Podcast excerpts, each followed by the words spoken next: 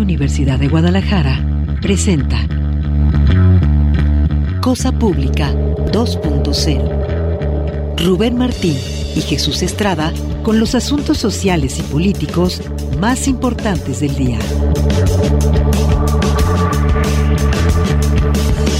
Cosa Pública 2.0. Comenzamos.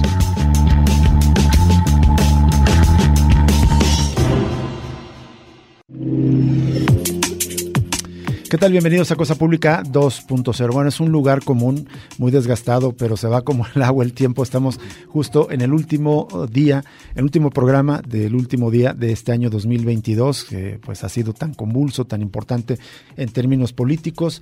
Eh, disminuyó un tanto la pandemia, pero siguen las otras crisis, lamentablemente las crisis sociales que nos han acompañado ya durante los últimos años aquí en Jalisco y en el país.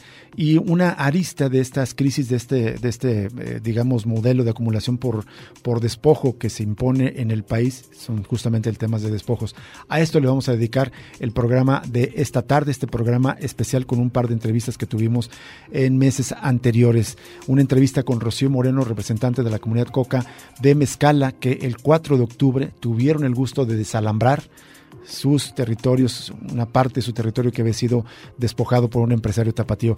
La segunda parte vamos a hablar con Carlos González, el representante del Congreso Nacional Indígena. Hablamos con él el 12 de octubre, lo que implica esta fecha para los pueblos indígenas, este día que para muchos es el, choque de o, la integración de dos culturas, que no es así, es la imposición feroz, violenta de un modelo colonial, eh, no solamente de dominación, sino de pensamiento que implicó la conquista. Es el programa de eh, es el menú para el programa de esta tarde que tenemos en este, día. Jesús, ¿qué tal? ¿Qué tal, Rubén Martín? Un gusto acompañarte. Gracias a todos ustedes por acompañarnos en este último programa de Cosa Pública 2.0 por este año, aunque el último día es mañana, mañana es 31 y gracias por acompañarnos a lo largo de este año. Este programa además tiene un buen sabor, me parece que sea el último que compartimos, porque trae esta buena noticia, digamos, una victoria en medio de la cotidianidad tan negativa, una victoria importantísima, popular para el pueblo Coca de Mezcala, pero para todos los pueblos que están resistiendo, defendiendo su territorio, y esa conexión, digamos, que hay entre el pasado, entre la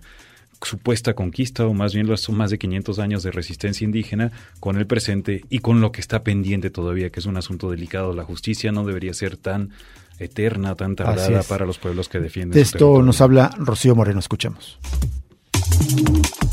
Vamos a línea telefónica para saludar con muchísimo gusto a Rocío Moreno. Rocío Moreno es una de las integrantes de la comunidad de Mezcala de la Asunción que ayer eh, vivió y festejó un día histórico. Fue la recuperación de las tierras invadidas desde hace 23 años por un empresario tapatío y bueno, se vivió con júbilo este suceso y queremos conversar con ella sobre este hecho histórico para la comunidad de Mezcala de la Asunción.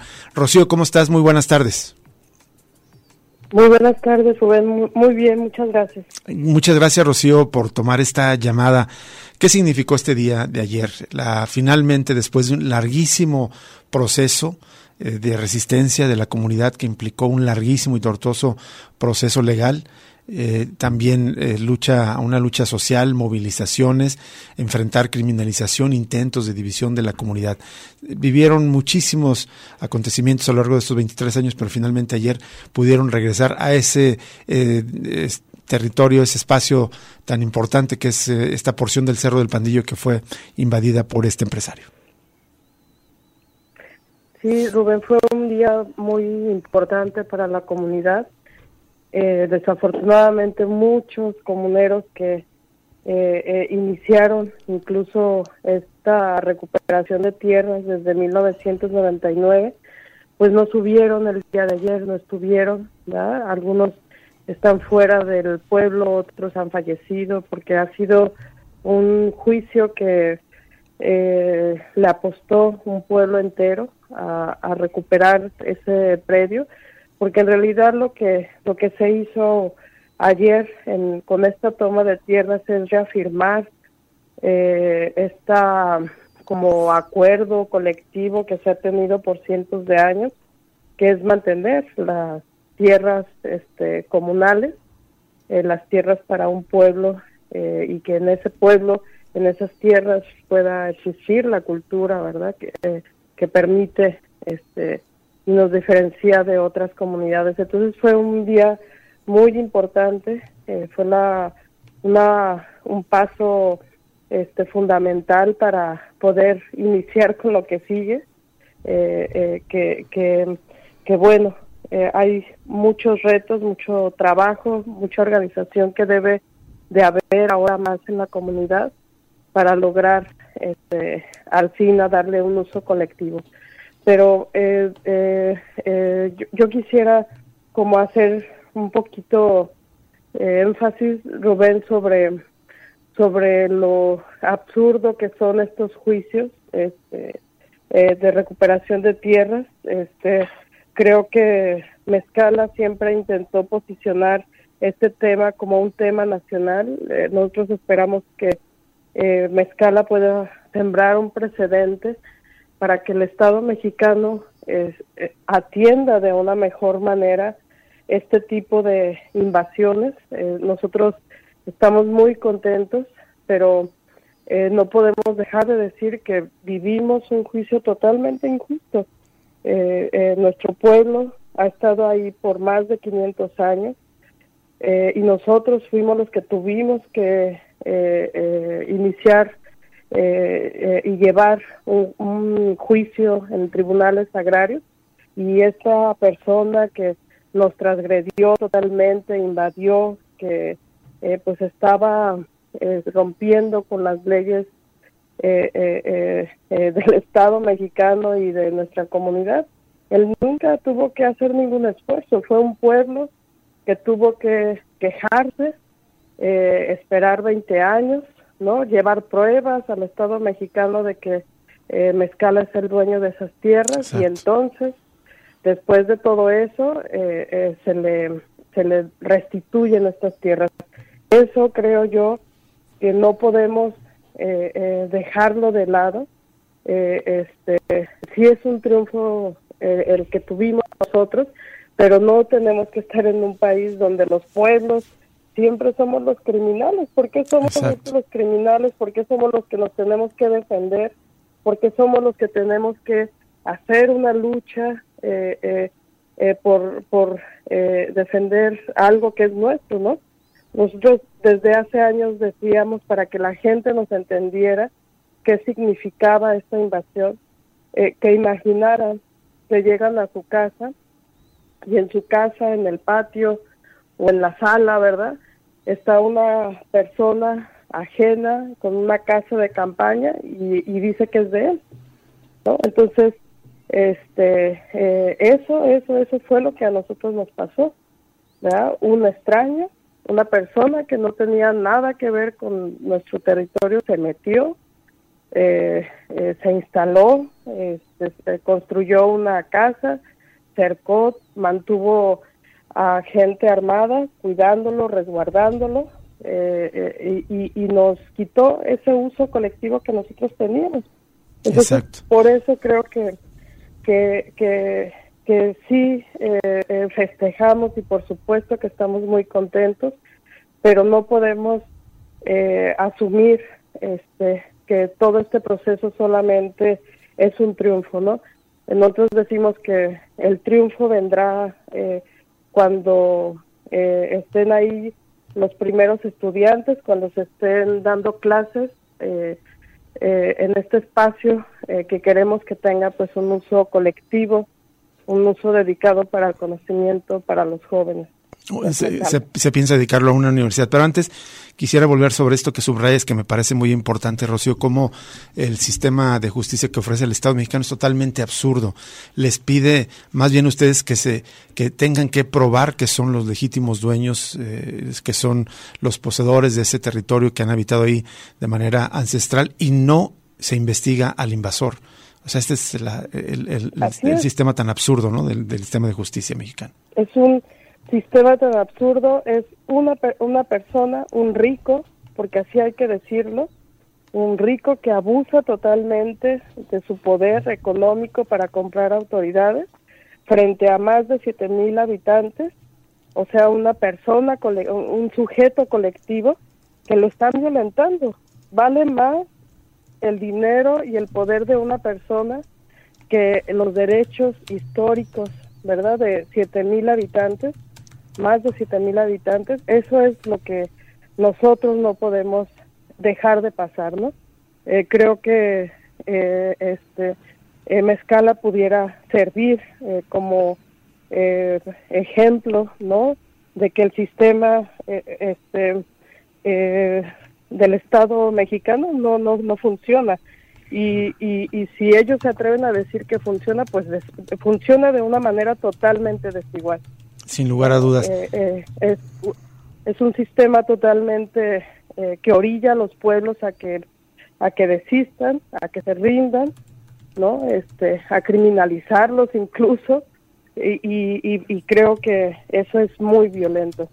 Eh, en, el camino, Rocío, fue muy tortuoso esta parte legal, pero también lamentablemente hubo, pues, de, parte, ya no solo del invasor, me parece que también claramente en colusión con entidades de gobierno, un intento de criminalización, de represión en contra de algunos integrantes de la comunidad, de quienes encabezaban esta lucha. Tú misma fuiste lamentablemente detenida y encarcelada eh, en, en, el 2011 por, por estar al frente de esta, esta lucha. Pero hay otro aspecto que también, eh, digamos, los intentos de, penetrar en la comunidad, de quedarse ahí, eh, este tipo, el invasor, eh, logró pues comprar a algunas personas y es decir, se sembró la división de la comunidad. ¿Se, se ha superado esta, este, este riesgo? Así es. Él, no solamente, por eso les digo que son 20 años, Ojalá solamente fuera esperar 20 años, ¿verdad? Pero está lleno de, de este, golpes hacia todo lo que tenga que ver con la organización comunitaria. Eh, y, bueno, esta persona sembró mucha división, obviamente porque había eh, gente que empleaba él eh, como sus trabajadores.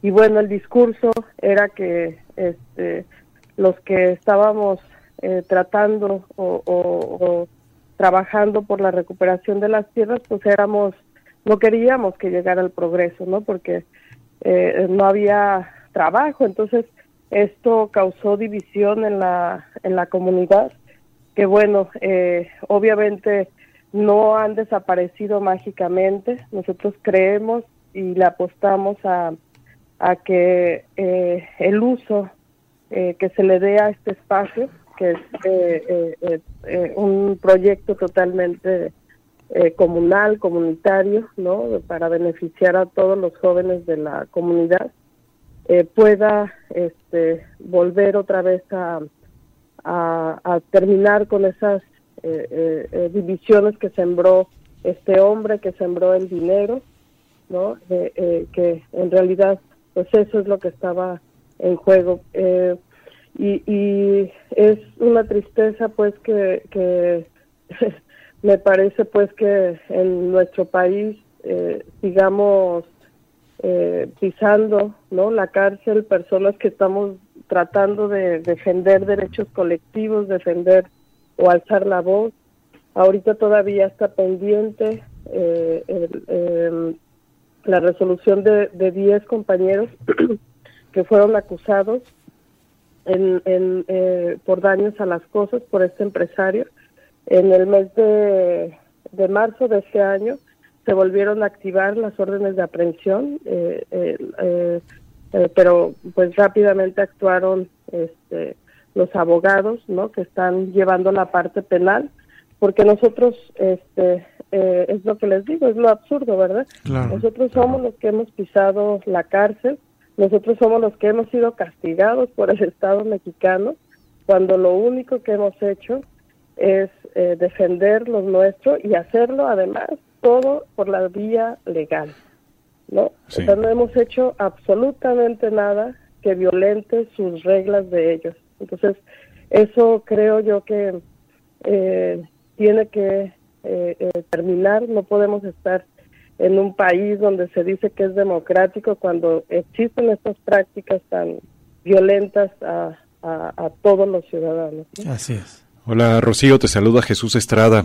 Eh, justo quería preguntarte, esa me parece que es indigno, digamos indignante, que todavía estén esos 10 procesos judiciales en marcha contra eh, pues comuneros que estaban defendiendo la tierra.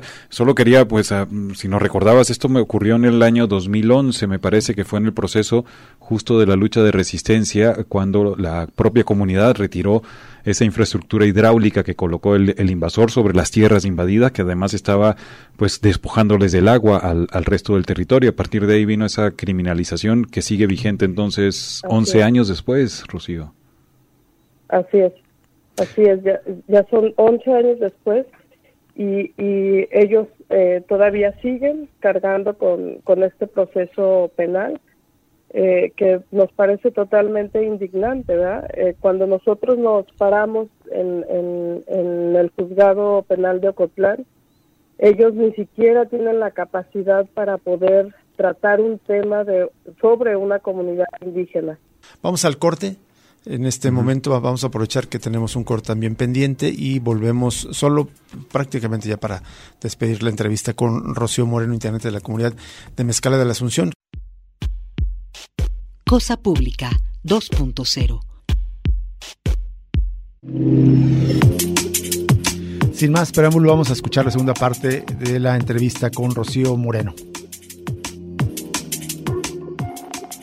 Seguimos en Cosa Pública 2.0 y solo para finalmente darle, agradecerle y darle despedida a Rocío Moreno, integrante de la comunidad de, Mezcala de la Asunción, que ayer vivió un día histórico con esta restitución de tierras, pero en este proceso tan, tan complejo. Rocío, volvemos contigo. Sí, disculpe, muchas gracias. Como, como les comentaba, pues este, lo indignante de, de todo esto pues es de que aún eh, estamos cargando con consecuencias eh, eh, de este abuso de poder por este empresario. por eso ayer, el día de ayer fue un día muy importante para nosotros, pero sabemos que aún falta muchísimo, ¿no? Este, tenemos todavía que solucionar este, la solución completa de los 10 compañeros que siguen todavía eh, con este eh, escenario, ¿verdad? En su contra de manera penal. Y luego está también eh, las autoridades de Semarnat que tendrán que actuar por el daño que hizo a toda la área boscosa de, nuestra comunidad. y finalmente, el, el, gran proyecto por, por, el que estamos trabajando por tantos años, ¿no? El poder hacer real este, eh, la construcción de esta universidad, que bueno, el espacio eh, eh, destinado para, para ese proyecto es justo las tierras que se recuperaron el día de ayer. ¿En qué consiste este proyecto, Rocío? Este intento de que destinar esta finca y este, este predio de ahí en el Pandillo, en el Cerro del Pandillo, para destinarlo para una universidad.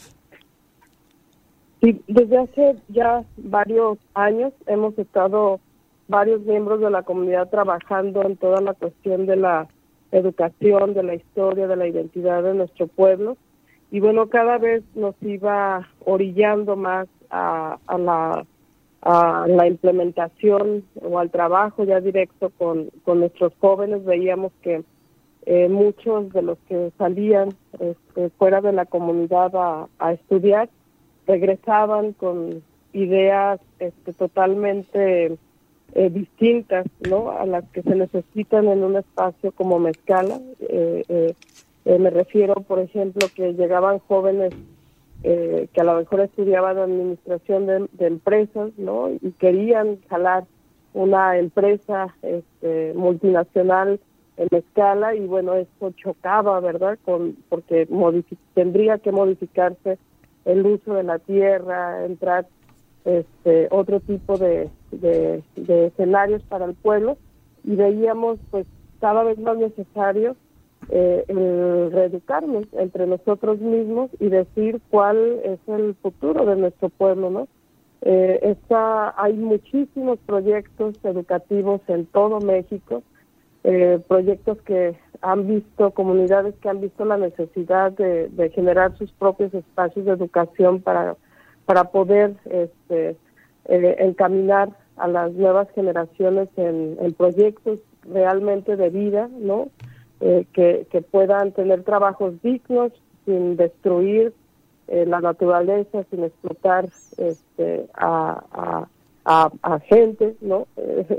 entonces, pues creemos que solo haciéndolo nosotros, ¿no? Podríamos poder acompañar a los jóvenes de, de nuestro pueblo y de otras comunidades que también están interesados en este proyecto, eh, de comunidades indígenas principalmente, pero también hay algunos pueblos campesinos, ¿no? De campesinos que, que quieren sumarse a este proyecto que pues la única intención es eh, tratar de generar eh, trabajos dignos, este, reflexión crítica al interior de nuestros pueblos. Entonces, eh, ese, ese proyecto se planteó en la Asamblea General de Comuneros eh, y pues eh, eh, ya estábamos en, en ese tiempo en fechas donde ya teníamos, creo que ya teníamos la primera sentencia, que fue en el 2014, de este juicio de, de tierras, y bueno, ahí fue donde se empezó a dar esta sugerencia de que eh, en la zona que se recuperaría, eh, en esta zona que se recuperó el día de ayer, justo ahí eh, se destinara para la construcción de la Universidad de Mezcala. Rocío, un par de preguntas de mi parte rápidamente. Tiene que ver, una es en cuanto a la situación de seguridad de la comunidad. Ayer pues estuvieron acompañados en este proceso por la Guardia Nacional, pero eh, en este momento, digamos, a partir de ahora, ¿cómo se siente en cuanto a la seguridad de la comunidad después de estos años de represión, de hostigamiento, de ataques? Y también la otra pregunta es que está todavía pendiente eh, que la restitución también de otro otro predio que esta persona, este empresario invadió. ¿Cómo va ese proceso? ¿Qué expectativa hay? Sí, el, sobre la seguridad, pues eso es lo que está a punto la comunidad de, de, lanzar un, un escrito donde pida este, pues el respeto, ¿verdad? Y la seguridad para las personas que están ahí en la comunidad, que están haciendo eh, grupos eh, para poder resguardar este espacio. Eh, la próxima semana las los comisionados van a hacer comisiones semanales, los comisionados que les toque estar este, eh, resguardando el lugar van a estar también trabajando porque vamos a, levantar ese espacio, este eh, invasor, este eh, ya al momento que supo que tenía que desalojar, desalojar su espacio, incluso el día de ayer todavía este, lo hacían algunos de sus trabajadores, pues desmontaron lo más que pudieron, destruyeron también algunas partes de la eh, eh, del edificio que construyó este hombre eh, y, bueno, pues la comunidad va a, restaurarlo para irlo encaminando pues a, a, a, lo que va a ser destinado, ¿no? Entonces, estas comisiones van a estar ahí, vamos a pedir pues ayuda de los de las brigadas de observación este, eh, para que eh, estén en mayor eh, vigilancia, ¿verdad? Que no corra en riesgo la seguridad, la integridad de todas las personas que pues están quedándose a resguardar el sitio. Y sobre lo otro que, que pregunto, Jesús, es justo lo que te digo, la, donde va a actuar la Semarnat. Mm, no es un litigio agrario como, como fue lo que se, recuperó el día de ayer. Este, eh, en, esta otra parte, que es la zona, eh, es un llano, ¿no? donde ahí desvió estos eh, cauces de los arroyos que hay en la comunidad para hacer una, una pequeña represa y poder subir esa agua a la finca que tiene invadida, es donde pues deforestó este, y modificó estos cauces de agua, ¿no? me da risa porque eh, este, eh, me parece increíble que una persona pueda eh, hacer este tipo de cosas sin importar, ¿verdad? Lo, el daño que hace al ambiente y a, a, los pobladores. Este, pero ahí quien va a actuar, Jesús es la Semarnat. Entonces estamos en espera también de de ese otro espacio que se vaya a clausurar y, empezar con las sanciones que tendrán que, salir. Finalmente, Rocío Moreno, eh, te quería pedir una, una reflexión de lo que implica esta lección de lo que deja Mezcala. Eh, es muy tortoso, es muy eh, desgastante en, algún sentido, deja muchos daños a, la comunidad. Sin embargo, de todas maneras, probablemente la, lección más importante es que la resistencia puede frenar estos despojos eh, eh, que padecen la mayoría de las comunidades indígenas. ¿Crees que en este sentido lo que ayer se vivió fue una lección en términos de, lo que puede lograr las resistencias? Nosotros creemos que va a ser todo un proceso de aprendizaje, de enseñanza al interior de la comunidad y también hacia fuera de, Mezcala. Creemos que o desde hace muchos años hemos estado formando parte del Congreso Nacional Indígena y creemos, al igual que todos los pueblos que se reúnen en ese espacio de, de articulación y de reflexión, pues es apostarle a resguardar la vida, a, a posicionar, a posicionarla en el centro, ¿no? De la organización eh, de todos nosotros y esperemos que eso eh, llegue ese mensaje no al interior de nuestro pueblo y hacia afuera no que, que, si algo vale la pena eh, eh, luchar y resistir este, es pues justo para poder tener la libertad de, vivir este, libertad de tener un espacio seguro no un espacio donde podamos construir la vida ¿no? A nuestra forma, a nuestras formas y junto con todo, eh, en el caso pues de nosotros, la identidad y la historia pues que nos acompaña y nos respalda. Y, y, eso es la apuesta, Rubén, o sea, la apuesta de todo, de toda esta movilización es eh, eh, recuperar la autonomía, recuperar la vida tiene que seguir eh, reinando pues en, nuestra comunidad. Y esperemos pues que ese sea el mensaje verdad te digo no solamente hacia afuera sino al interior de, así es. así es. Muchísimas gracias Rocío Moreno por atender esta llamada y compartir con nosotros aquí en Radio Universidad de Guadalajara Muchas gracias a ustedes. Gracias y enhorabuena por esta restitución de tierras, por esta victoria que lograron. Rocío Moreno, una de las integrantes de la comunidad de Mezcala de la Asunción, pues que, que, ganó más visibilidad y justo por ello también pagó un alto precio, que fue esta maniobra tan ridícula, pero también tan, tan reprobable. Eh, ella fue detenida en septiembre de 2011, recibió una llamada y le dijeron que tenía una entrevista en el diario Milenio en aquel entonces. Está ubicado las instalaciones de Milenio en Calzada del Águila y en la colonia moderna. Y llega, la entrevista llega a la recepción y dice, no, pues aquí no, parece ser que no, nadie te citó. Y al salir, justo al salir, policías de la Procuraduría, entonces Procuraduría General de Justicia del Estado la detienen. Es decir, inventaron esta maniobra para detenerla en ese lugar y bueno, tuvo que lamentablemente que pasar un día en prisión y por fortuna la solidaridad de, toda la comunidad de Mezcal, a otras organizaciones, logró rápidamente denunciar esta burda maniobra de la Procuraduría y salió libre.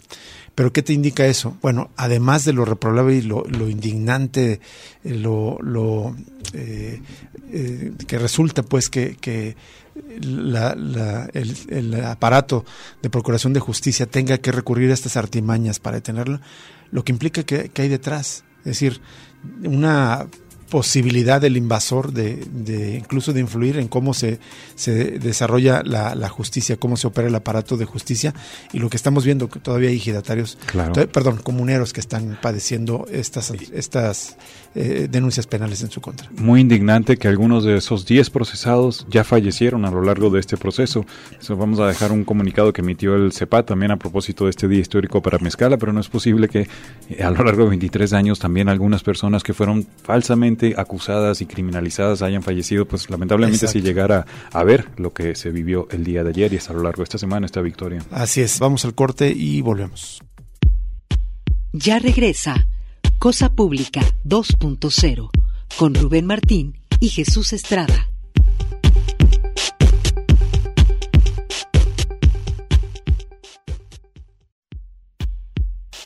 Cosa Pública 2.0. Regresamos.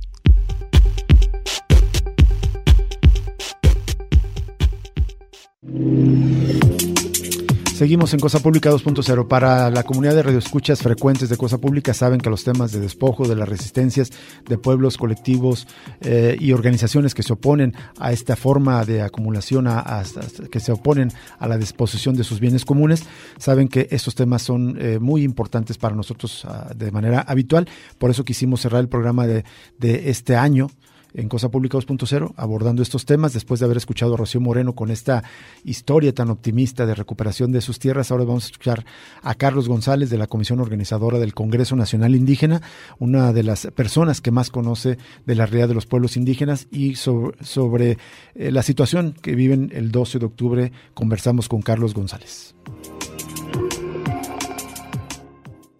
De hecho, hay un comunicado que hace algunos días emitió el Congreso Nacional Indígena, donde llamó a esta convocatoria y vienen los detalles de por qué se está eh, realizando. Recuerda que estamos a 530 años de la mal llamada conquista de América. Dice, nosotras, nosotros no tenemos nada que celebrar que no sea la resistencia y la rebeldía de los pueblos originarios. Esta fecha marca el inicio de la resistencia de nuestros pueblos y comunidades contra el mayor genocidio en la historia de la humanidad contra la invasión, contra la conquista, contra el despojo de nuestras tierras y territorios, contra el exterminio, el exterminio de nuestras instituciones, lenguas, cultura y tradiciones, es decir, contra la muerte que produce el, el capitalismo patriarcal.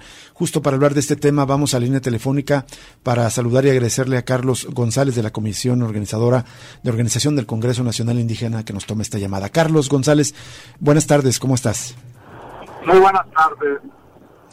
Muchas gracias, Carlos González, por aceptar eh, tomar esta llamada.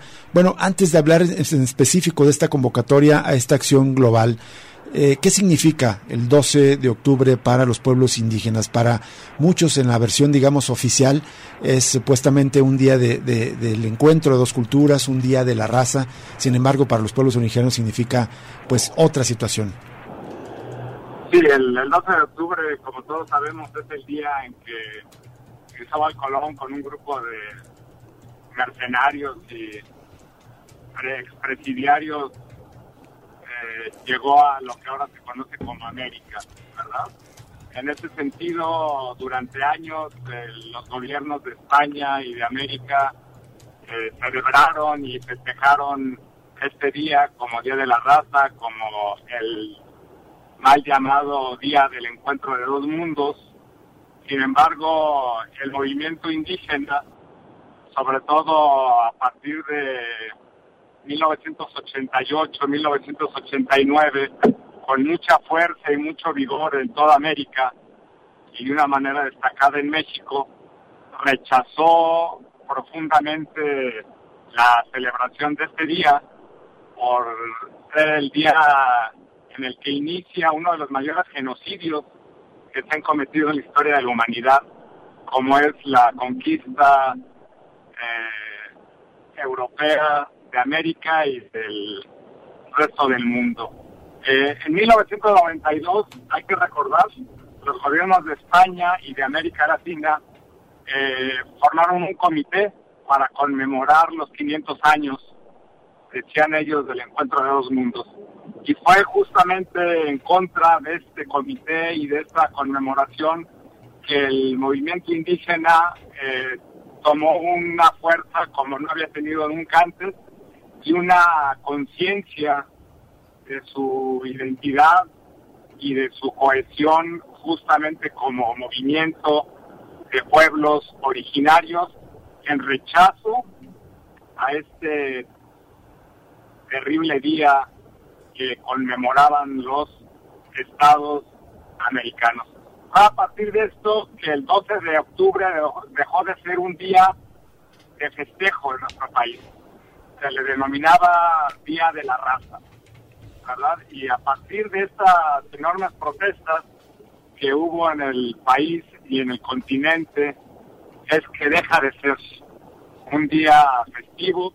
Hay que recordar que hubo movilizaciones muy importantes, una de ellas muy significativa, la del brazo campesino del Ejército Zapatista de Liberación Nacional en San Cristóbal de las Casas, que destruye el monumento de uno de los eh, conquistadores y encomenderos eh, de aquella región.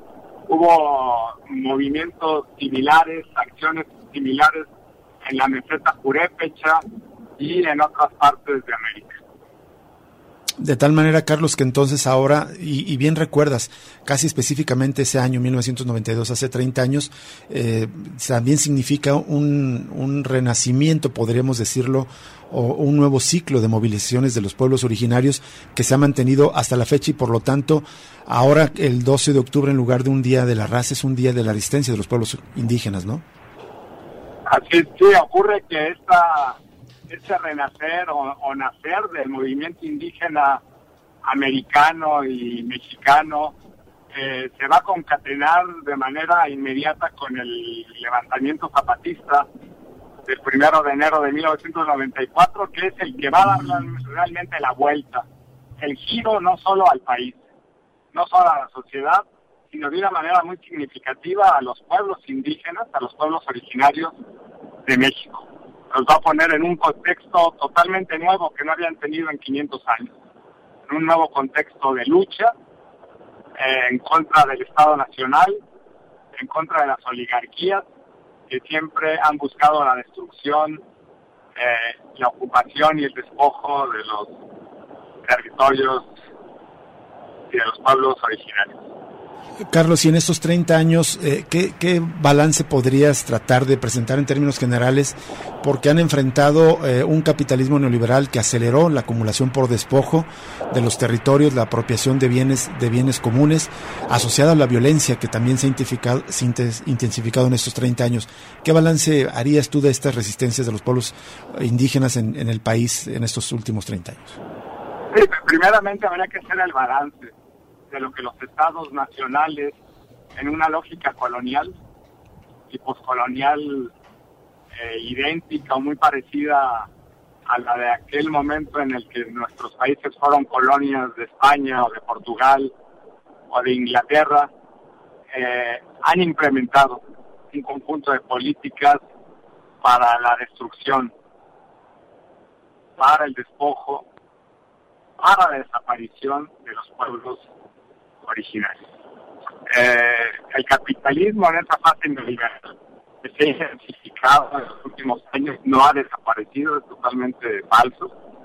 Eh, el capitalismo neoliberal eh, ha sido impulsado por estos estados nacionales de manera significativa por México, por ejemplo, por Colombia o por Chile, donde hay movimientos indígenas significativos y en esa lógica de, primeramente de despojo, despojo de los territorios, como decías, por ocupación, para eh, dar vida, dar fuerza, dar vigor al ciclo de acumulación y generación de ganancia capitalista. Y en segundo lugar, una un conjunto de políticas públicas, culturales, eh, económicas pendientes a la destrucción, a la desaparición de las identidades indígenas, de las identidades de los pueblos originarios. Hay que recordar que para el año de 1994 eh, el INEGI contabilizaba 6 millones de indígenas en el país, porque se iba exclusivamente al criterio lingüístico. Y cada año el INEGI iba disminuyendo la cantidad de indígenas. La tendencia con el régimen neoliberal y específicamente con el gobierno de Salinas de Gortari era a la aniquilación, por lo menos estadística, pero no nada más, de los pueblos originarios. El levantamiento zapatista es el que va a poner en una nueva relación de fuerzas a los pueblos originarios de México, frente al Estado y frente al, al capital y les va a dar una, una identidad y una confianza en sí mismos que no, que no tenían. Eso es muy, muy importante. Entonces, eh, tenemos por un lado el balance eh, en torno a las políticas eh, neoliberales de despojo, de destrucción, y por otro lado, las políticas públicas pendientes que van de la mano, que van juntas con este neoliberalismo rapaz para la destrucción de las identidades eh, indígenas, las identidades de los pueblos originarios. ¿Verdad? Eh, finalmente, los pueblos originarios en su existencia objetiva, sin proponérselo, eh, por su forma organizativa comunal, comunalista, colectiva, su posesión diferente de la tierra y el uso distinto que hacen de la naturaleza, eh, obstruyen, obstaculizan, son obstáculos para el desarrollo sin frenos del, capitalismo salvaje que estamos viviendo desde hace tantos años. Entonces, sería ese doble balance, ese, esa parte negativa por un lado, pero la otra, la del fortalecimiento, el crecimiento de un movimiento indígena eh, consciente, con claridad programática, política, y que ha sabido disputar con el Estado en circunstancias muy complicadas, muy difíciles. Pero tenemos el ejemplo, repito y regreso, tan importante de las comunidades zapatistas, que controlan la tercera parte del territorio del Estado de Chiapas, con gobiernos propios, con leyes propias, y sin depender de los recursos y los dineros del Estado mexicano. Ya regresa Cosa Pública 2.0 con Rubén Martín y Jesús Estrada.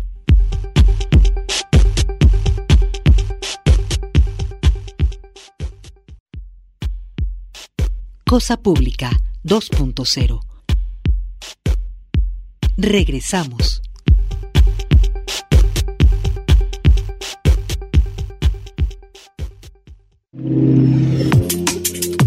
Entramos al último bloque del último programa de este año, un programa grabado dedicado al tema de despojos y escuchamos la segunda parte de la entrevista con Carlos González.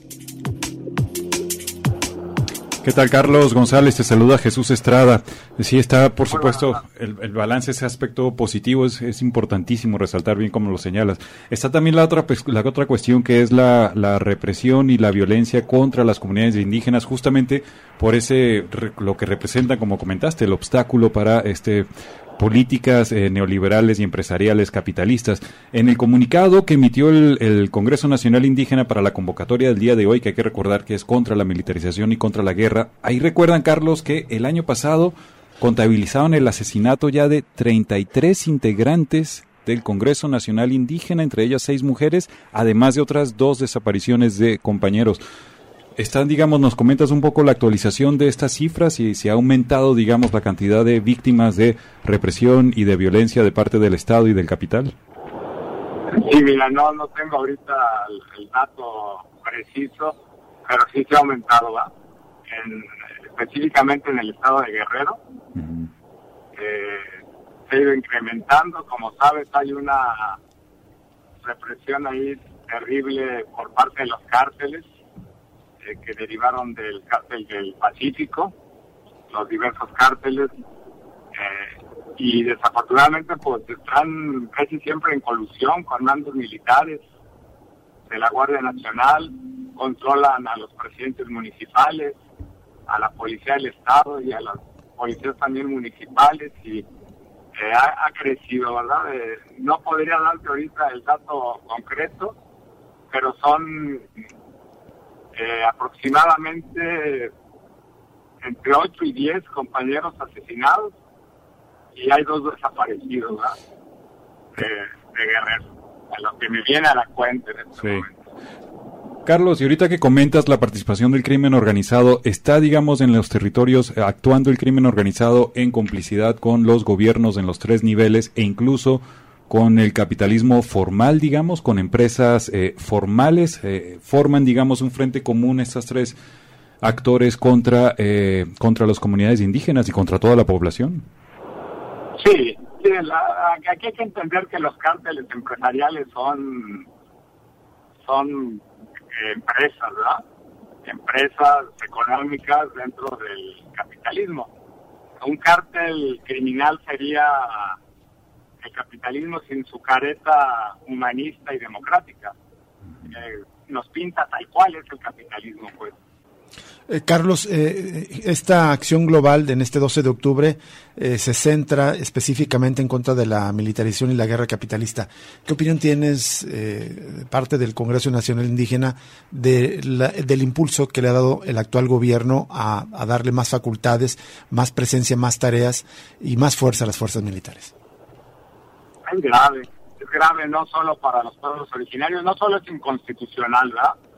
no solo violenta principios eh, relativos a la seguridad pública eh, que manejan organismos internacionales como las Naciones Unidas, eh, violenta principios constitucionales y afecta no solo a los pueblos originarios, que sí los afecta de una manera significativa y principal, pero es un agravio en contra de toda la sociedad, en contra de, por eso decimos la guerra contra los pueblos de México. No es únicamente contra los pueblos originarios, eh, sino que a, todos y a todas, o a la mayoría, nos genera agravio. El día de hoy, en la movilización que pretende hacerse a las 5 de la tarde del Ángel de la Independencia al Zócalo, eh, buscamos la participación de voces eh, de los sectores de esta sociedad que han sido especialmente golpeados por la represión, por la guerra. Los 43 de Ayotzinapa, los comités de desaparecidos y desaparecidas, eh, los colectivos de mujeres, los estudiantes que ahorita están generando una importante movilización en diversas instituciones de educación superior de la Ciudad de México, eh, los organismos de derechos humanos, queremos sumar. Carlos, eh, una última pregunta justo en ese sentido, digamos, todas las informaciones que tenemos aquí en la ciudad también, en las zonas urbanas, sobre desapariciones de personas, feminicidios, asesinatos, torturas, malos tratos de parte de policías, despojos de espacios públicos, devastación de bosques y parques, está relacionado también con esta guerra que nos has venido explicando. No solo se trata, digamos, de los territorios indígenas, sino está generalizado en todo el país. Sí, es, generalizado la, el, despojo, la acumulación de capitales, eh, la generación de ganancias, pues no, no, no se da únicamente con el despojo de pueblos originarios. De hecho, eh, tú lo sabes, la, la explotación capitalista y la generación de ganancias se concreta de manera fabulosa en las ciudades. Entonces, la guerra es en el campo, en las ciudades, hacia pueblos originarios, hacia pueblos que no son originarios, hacia hombres, hacia mujeres, hacia niños, hacia niñas, hacia ancianos, ancianas. No tiene distingo. Eh, nosotros ponemos énfasis en los pueblos originarios, primero pues porque pertenecemos a ellos y pertenecemos al Congreso Nacional Indígena. En segundo lugar, porque la jornada de hoy, 12 de octubre, justamente es de resistencia, y rebeldía de los pueblos originarios. Pero queremos en esta movilización, repito, sumar, sumar a los sectores de esta sociedad que están siendo agraviados por este capitalismo salvaje y por esta guerra y por esta militarización intempestiva y cada vez más brutal. Muy bien, Carlos González, te agradecemos enormemente que nos hayas tomado esta llamada y gracias por, atender como siempre. Muchas gracias, Carlos González de la Comisión de Organización del Congreso Nacional Indígena.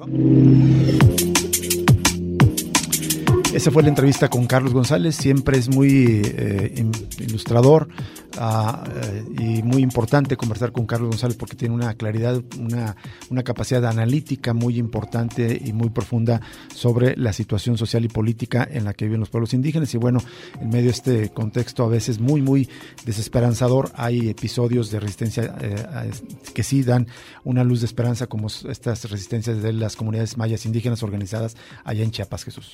Aunque lamentablemente está ese problema de la justicia, cómo están tarde, esos juicios agrarios, cómo son eternos. Y mientras tanto, lamentablemente ha seguido las agresiones también contra los pueblos que defienden el territorio. Recientemente, hace pocas semanas, también vimos allá en la Ciudad de México una represión contra el pueblo de San Gregorio, eh, que está defendiendo justamente San Gregorio Atlapulco. Atlacpulco, exactamente. Represión de parte de la alcaldía de Xochimilco, pero también del propio gobierno de la Ciudad de México que los encapsuló. Y están defendiendo eso, el territorio y el agua. Y al igual que ellos, en múltiples lugares del país hay casos similares. Para muchos pueblos indígenas no hay una verdadera transformación que promete este, este, este gobierno de la Cuarta Transformación no, eh, no es realidad lo que dijo el presidente Andrés Manuel López Obrador en su día de su toma de posesión y que repitió en el cuarto informe de que primero los pobres y primero la atención a los pueblos indígenas. Si bien hay, eh, digamos, programas interesantes de intento de reparación de justicia para pueblos, eh, el pueblo yaqui, por ejemplo, o intento de restitución de tierras para las comunidades birráricas, que también viendo el presidente, no es una justicia completa todavía. Muchísimos pueblos siguen resistiendo los despojos, los embates y en particular pues en los pueblos mayas con el, megaproyecto estrella del presidente que es el tren Maya justamente. Y también el otro, el del corredor transísmico entre Oaxaca y Veracruz, donde también hay oposición de pueblos originarios. Bien, con esto nos vamos, pero antes de despedirnos queremos agradecerle enormemente que nos haya escuchado no solamente este día, este viernes 30, que es víspera pues de ya finalmente del fin de año, sino también a lo largo de todo este año, un año con muchísimas de sazón y esperemos que el siguiente tenga sea un año con menos guerra informal, menos desapariciones, menos masacres, eh, menos fosas clandestinas, mejores salarios, oportunidades de acceso a una mejor vivienda, una vida digna para todas las personas. Eso es lo que deseamos para todos ustedes y ah, queremos aprovechar para agradecerles la sintonía a lo largo de todo este año aquí en Cosa Pública 2.0. A las personas también que nos han escrito constantemente a lo largo del año a través de las redes sociales, muchísimas gracias. Son parte de esta comunidad que se ha ido formando en Cosa Pública 2.0 y sin duda ojalá que el próximo año veamos una disminución de estos niveles de violencia terribles. Creo que hay muchos retos que vamos a tener que afrontar. Creo que viene una crisis económica bastante grave. La crisis de la vivienda que estamos viendo también creo que se va a prolongar, pero la clave está en la organización, en entendernos, hablarnos entre todos desde abajo, con respeto, digamos, y pues la rebeldía es la vida, hay que proteger la vida, ¿no? Y que la gente pues se organice resistiendo para justamente defender sus derechos. Muchas gracias Alejandro Coronado que estuvo en producción y que también se sumó en eh, año a, esta, a, este proyecto de Cosa Pública 2.0. Muchas gracias. Y gracias a Fortino Montaño que nos acompañó aquí en, en la mesa de controles para hacer posible estos programas grabados especiales de Navidad. Que tenga pues, fin, buen fin de año y que inicie mejor el próximo año 2023. Nos escuchamos el próximo lunes. Todo mejor.